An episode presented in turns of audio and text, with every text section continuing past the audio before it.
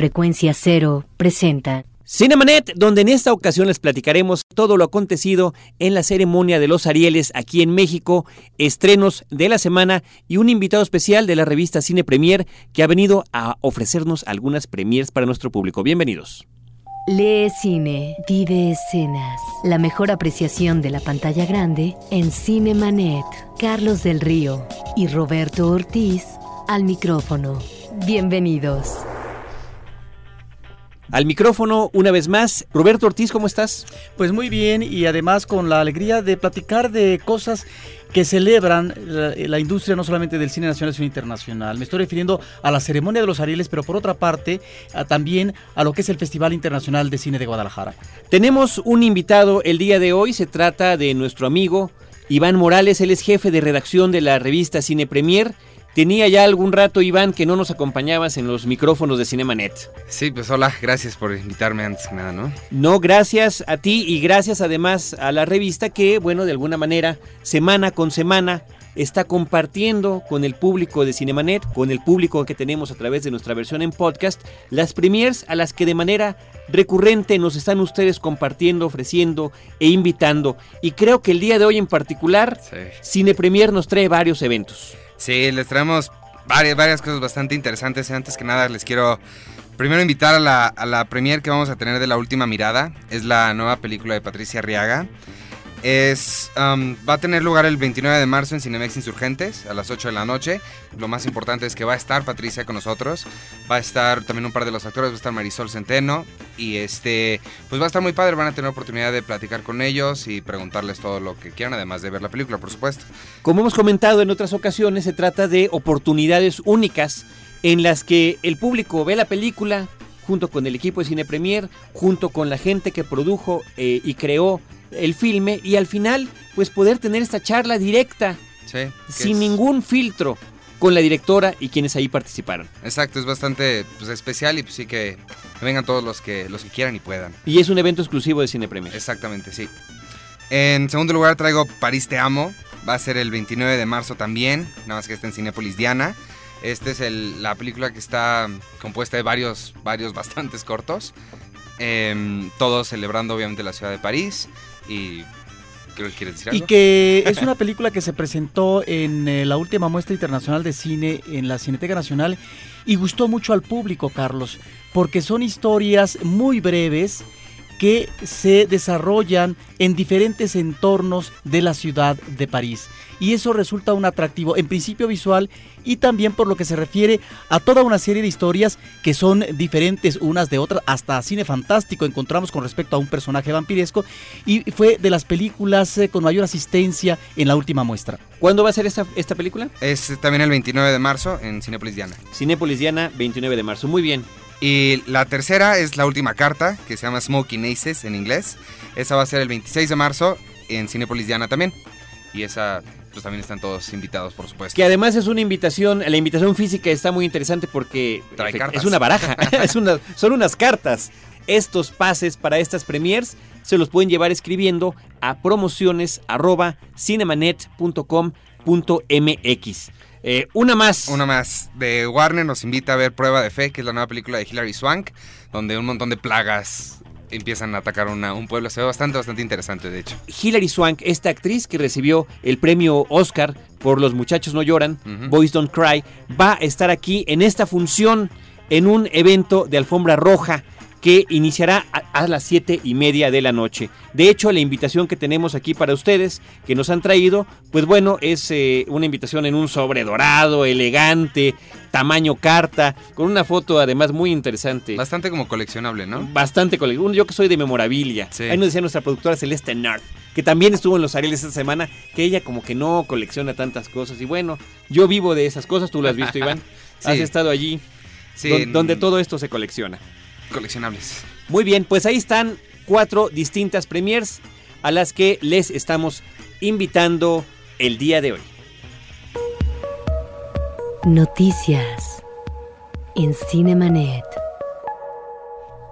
Sin lugar a dudas, la noticia de la semana en lo que se refiere al cine mexicano fue la ceremonia de los premios Ariel, la ceremonia que hace un homenaje al cine mexicano que se creó en el último año, aunque, bueno, ahí hay una diferencia, por ejemplo, con su contraparte que serían los Óscares en Estados Unidos, que es que las películas pueden ser premiadas sin que hayan sido vistas aún por el público, que es una cosa creo que eh, importante que destacar, porque eh, de alguna manera muchas de ellas ya premiadas, bueno, pues tienen mayores oportunidades a la hora de salir a, eh, pues a, la cartelera.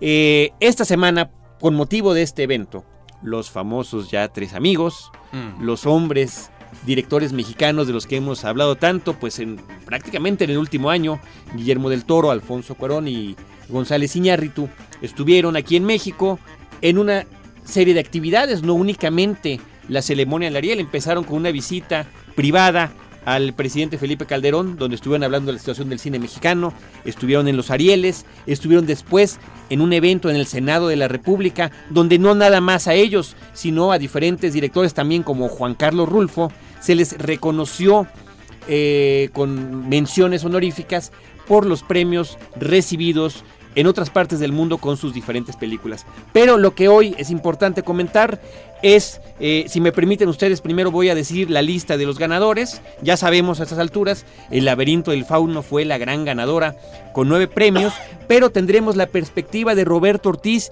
y de Iván Morales de Cine Premier que estuvieron allí en el evento y bueno, lo vieron de primera mano. El filme de Guillermo del Toro, El laberinto del fauno, se llevó mejor película, mejor dirección, mejor actriz que fue Maribel Verdú, mejor fotografía de Humberto Navarro, mejor música compuesta de Javier Navarrete, mejor diseño de arte de Eugenio Caballero, mejor vestuario de Lala Huete, mejor maquillaje de José Ketlas y mejores efectos especiales de Reyes Abades.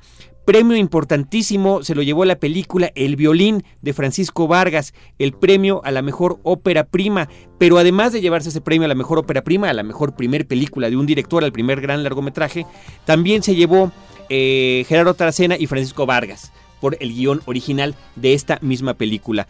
En el caso de eh, Crónicas, esta película que tanto nos gustó de Sebastián Cordero, en la que es protagonista de Men Alcázar, el mexicano, se llevó el, premio al mejor actor e Isela Vega en Mejor Coactación Femenina por Fuera del Cielo de Javier Patrón. Datos curiosos, ya lo, me lo dirán ustedes con mayor detalle. Una película de huevos, mejor largometraje de animación, eh, vaya, sabemos, yo he dicho aquí cuánto me gustó la película, pero no hubo competencia, era la única película mexicana animada que, que se mencionó, así como fue el caso de En el Hoyo de Juan Carlos Rulfo como mejor largometraje documental. Ahora sí, Roberto Ortiz e Iván, los dejo para que nos cuenten sus impresiones desde los asientos de Bellas Artes. Una de las cosas que se agradecen en esta ceremonia es que no sé si fue más breve, pero trataron de acortar los discursos, el tiempo de los discursos. Creo que a veces los ganadores abusan del tiempo y pareciera que están siendo entrevistados hmm. y que finalmente están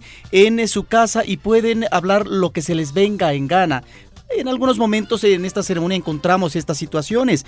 Eh, no obstante, la simpatía de Isela Vega, bueno, se pasó, se pasó eh, de tiempo y el público le aplaudía y demás. Ella obtiene el eh, premio Ariel como mejor actriz. La presentación inicial por parte del presidente de la Academia Mexicana de Artes y Ciencias Cinematográficas, Pedro Armendáriz, quiso romper tal vez con el manejo formal la lectura de un discurso, como lo habíamos visto en anteriores ocasiones por parte de sus presidentes eh, Jorge Fons o Diana Bracho.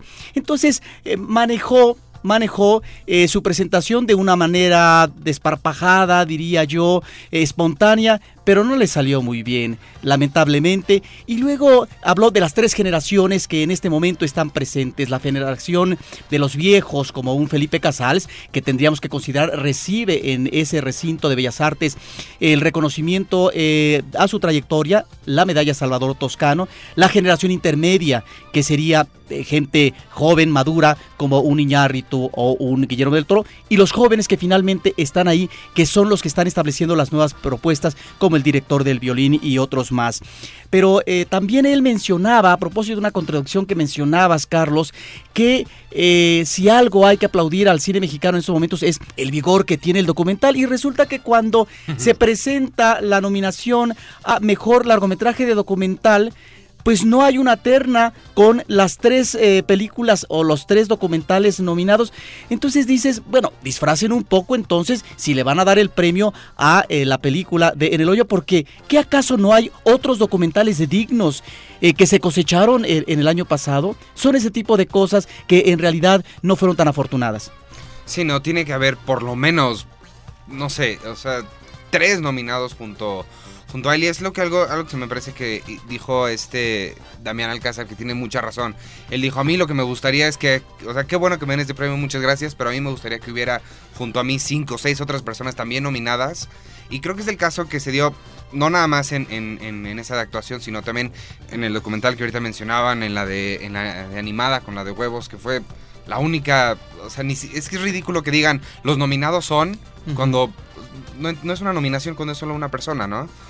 Y, creo que es lo que más yo resaltaría de la, de la ceremonia, la falta de nominados. Que no estaría mal en estos casos cuando definitiva, en el caso de películas animadas, pues efectivamente no hay más, ¿no? No, qué bueno que le den el premio, no digo que no. Pero no, no, no, no tiene que disfrazarse de una nominación cuando en realidad es un premio especial a esta película que este año, ¿no? Exacto, ¿qué es lo que hicieron en los Oscars en el 95 con Toy Story?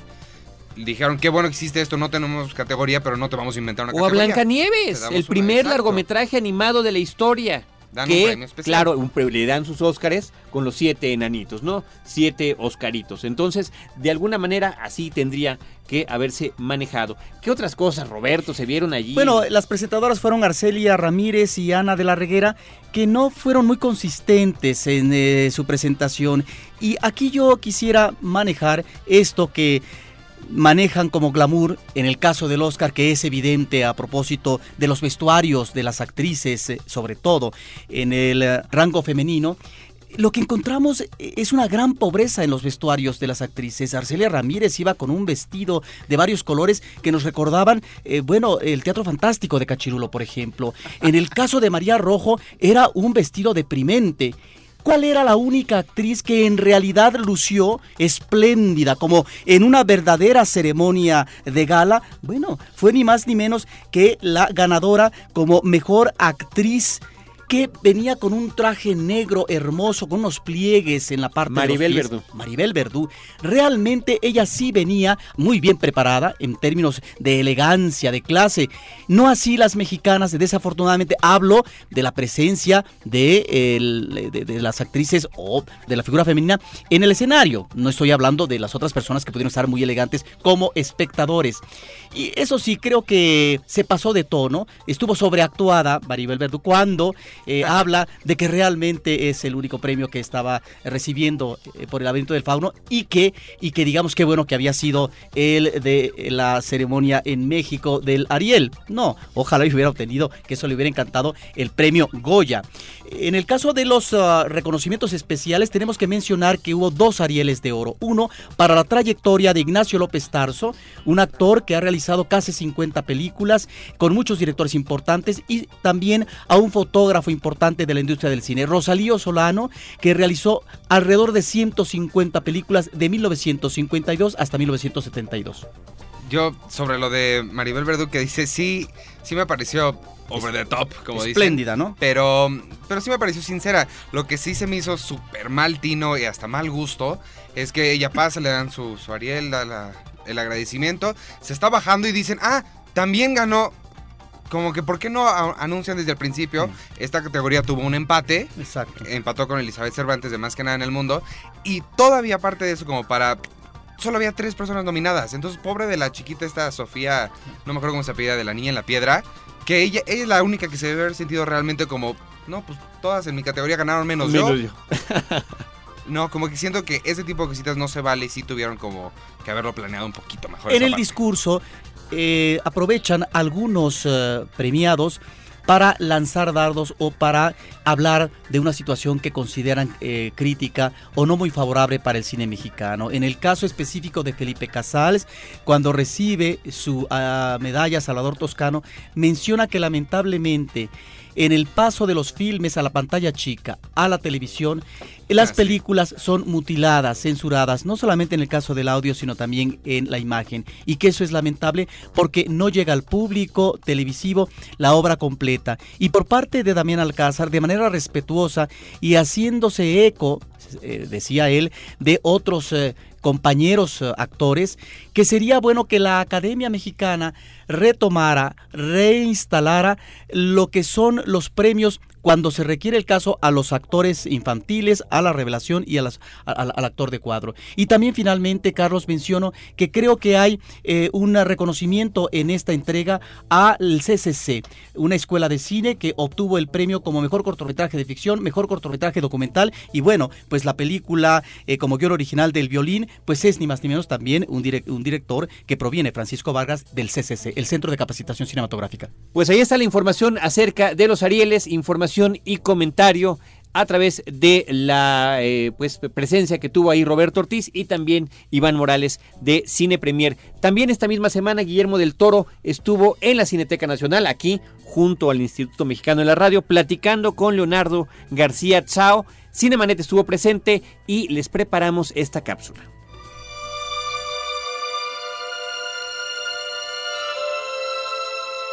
Con motivo de los múltiples reconocimientos y premios que el cineasta Guillermo del Toro ha recibido en los festivales, la Cineteca Nacional ha organizado una retrospectiva. Como parte del evento, Guillermo del Toro nos platicó sobre las experiencias a lo largo de su trayectoria. Para un director hay dos, dos historias importantes. La que es la literaria, es decir, los guiones, las historias que cuentas, que tienen que ser un universo muy, muy personal pero el otro es la parte formal que también cuenta las mismas cosas de ti. Es decir, la escritura del cine es el guion, la cámara, el color, la textura, la forma, el movimiento, el sonido. Eso es lo que escribe el cine. A cada película me llevo al principio cinco, ahora hasta 12 chavos que no han hecho nada antes a que trabajen en puestos claves de la película. O sea, yo creo que eso es lo que me importa, encontrar eh, un modelo de producción que efectivamente eh, me permita aprender de la gente que haga una primera o una segunda película, eh, porque es cuando más sabes, cuando no sabes lo que no se puede hacer, ¿no? Eso es una forma de renovarte un poco. Me encantaría, digo, me encantaría hablar con Slim y decirle que si me presta su lana un rato, para acabármela financiando cientos de películas, pero lamentablemente no siempre es posible. Mis experiencias con productores eh, que han sido positivas han sido los productores que son ausentes, están ausentes cuando no los necesitas y están presentes cuando los necesitas. Los otros son infumables. Y yo creo que es muy bonito actuar de guarura de alguien que empieza para que no le pase lo que me pasó a Mimic, ¿no? Que en Mimic, mi experiencia de filmar Mimic es el equivalente a cuando alguien se agacha a recoger el jabón en la prisión. Es, bastante brutal y se siente no necesariamente muy bonito al principio. ya después quién sabe, pero como nomás fue en Mimic no me, alcancé a acostumbrar. Yo hago cosas frikis toda mi vida. A mí me vale que espere la gente de mí. O sea, de verdad es muy irresponsable, pero es lo que hay que hacer. Yo he vivido en el gueto de los monstruos toda mi vida y no salí del gueto de los monstruos para buscar el prestigio, ¿no? El, prestigio, entre comillas o no, vino a visitarnos a los monstruos y a mí, se tomó dos cafés y yo voy a seguir viviendo en este gueto con los mismos monstruos a toda Y sobre su más reciente producción, El laberinto del fauno, nos comenta. Una de las ideas primarias del laberinto era que tenía que estar llena de imaginería como de obstetricia. De hecho, eh, si tú vuelves a ver la película, ese símbolo está en toda la película, en todos lados, las trompas de falopio están, o sea, los cuernos del fauno, las trompas de falopio están en eco. Eh, cuando la niña abre el libro y se mancha de sangre, pueden ser unos cuernos o, eso, o un aparato reproductor, ¿verdad? y al final cuando llega al trono, el patrón en el piso tampoco es muy sutil. A mí siempre me ha gustado esta idea de, de que si a alguien le gusta el cine que yo hago, le guste como a mí me gustan las figuras frías. Muchísimo cariño aunque en lugar de 2 mil millones de personas les guste 20, me da igual. O sea, esa, siempre fue la voluntad. Nunca, nunca me imaginé eh, discursos de Oscar y visto lo visto no tengo que preocuparme. Entonces, los alemanes siempre estarán ahí. Salud para Cinemanín. Ahí lo tuvieron Guillermo del Toro en la Cineteca Nacional esta misma semana, como siempre comentando, bueno, un hombre que ha logrado, Roberto e Iván, mantener este estilo que gusta él del cine del horror, de los monstruos y que ha llevado, pues ahora sí, México, España, Hollywood, con mucho éxito y sobre todo todo lo que ha pasado con esta cinta del fauno. Iván, si nos quieres recordar eh, rápidamente cuáles son las premiers que nos ha traído Cine Premier esta semana. Sí, bueno, la más importante obviamente es la de Patricia Rega, con ella ahí y los, parte del elenco. Es La Última Mirada, es el 29 de marzo en Cinemex Insurgentes. También París Te Amo, igual el 29 de marzo en Cinépolis Diana. Eh, la Última Mirada, que es Smoking Aces, el 26 de marzo en Cinépolis Diana. Y por último Warner, que nos invita a ver Prueba de Fe. Prueba de Fe, que es con Hilary Swank, el 30 de marzo, el viernes próximo, a las 7 y media de la noche en Cinemark Polanco. Estrenos de la semana en Cinemanet. Roberto Ortiz, entre los estrenos de la semana tenemos la película francesa El Faro. Mira, esta es una película muy interesante porque a partir de la visita a una isla por parte de una joven, se desarrolla un largo flashback que le eh, obliga, la presiona a ella a buscar los orígenes de, la familia, del padre, de la madre, de un triángulo amoroso, de situaciones que quedan eh, como secreto por parte de una tía que guarda una información celosamente, pero que se tiene que eh, traer al presente toda una serie de elementos que de alguna manera debe rescatar esta joven para tratar de ubicar verdaderamente la identidad. Es una película con momentos hermosísimos donde el faro cubre un papel eh, enigmático, pero también como una presencia ahí que está de alguna manera dominando o encerrando esta pasión que está a flor de piel por parte de los personajes. Creo que es eh, una película que vale la pena en términos de esa necesidad de apelar a la memoria, al pasado, porque solamente de esa forma es como se puede tratar de reconstruir, de rastrear lo que uno es en el presente. Es realmente una película que tiene momentos hermosos y creo que configura algunas líneas de personalidad, eh, de conducta que eh, vale la pena eh, verlo en la pantalla grande. El Faro, película francesa del 2013, es el año en el que fue estrenado originalmente. Philippe Loiret es el director. Roberto también llegó a la cartelera Iván, la película 300 de Zack Snyder, una cinta que las últimas tres semanas ha arrasado con el número uno de la taquilla en Estados Unidos, un fenómeno importantísimo, sobre todo porque se trata de un filme que eh, tecnológicamente está elaborado como lo fue Sin City hace un par de años y que está basado también en una historia de Frank Miller, también quien escribió y creó la novela gráfica, que es esta forma elegante de llamarle a un cómic o a una historieta, ¿no? Con, son historias hiperviolentas, eh, donde siempre el tema eh, que maneja eh, Frank Miller tiene que ver con la corrupción o con personajes muy fuertes. Él fue desde los 70s y los 80s escritor y, dibujante de Daredevil. Pasó, le dio un giro interesante a Batman. Fue el que escribió Year One. Eh, tuvo una miniserie de Wolverine.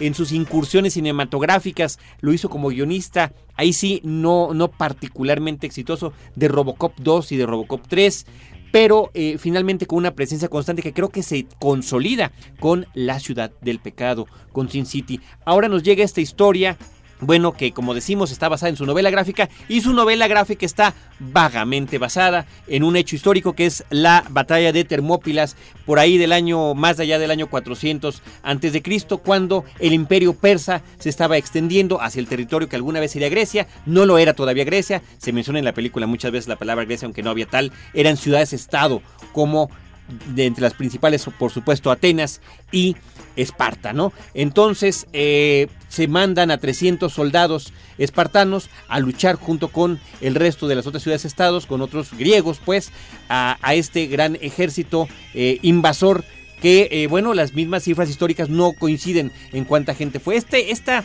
anécdota, esta historia es la, el punto de partida para una película que es visualmente espectacular, donde uno de verdad no deja de deslumbrarse ante la fotografía, los claroscuros y los ríos de sangre digital que vemos en estas batallas campales con movimientos de cámara, cámara lenta, vaya, por ahí algún comentario irónico en internet mencionaba que casi la mitad de la película está en cámara lenta, ¿no? Pero es esta forma de hacer algo, un entretenimiento eh, simple, pues lo más bello estéticamente posible. A mí en lo personal me resultó una gratísima sorpresa, aunque eh, todas las discusiones que también, insisto, se reflejan en internet acerca de que si está o no apegada a la historia, pues no tienen eh, ni siquiera cabida porque no pretende eso la película, no pretende ser, simplemente se tomó un, un hecho y de ahí se elaboró otra historia a nivel eh, de novela gráfica y después como película de acción,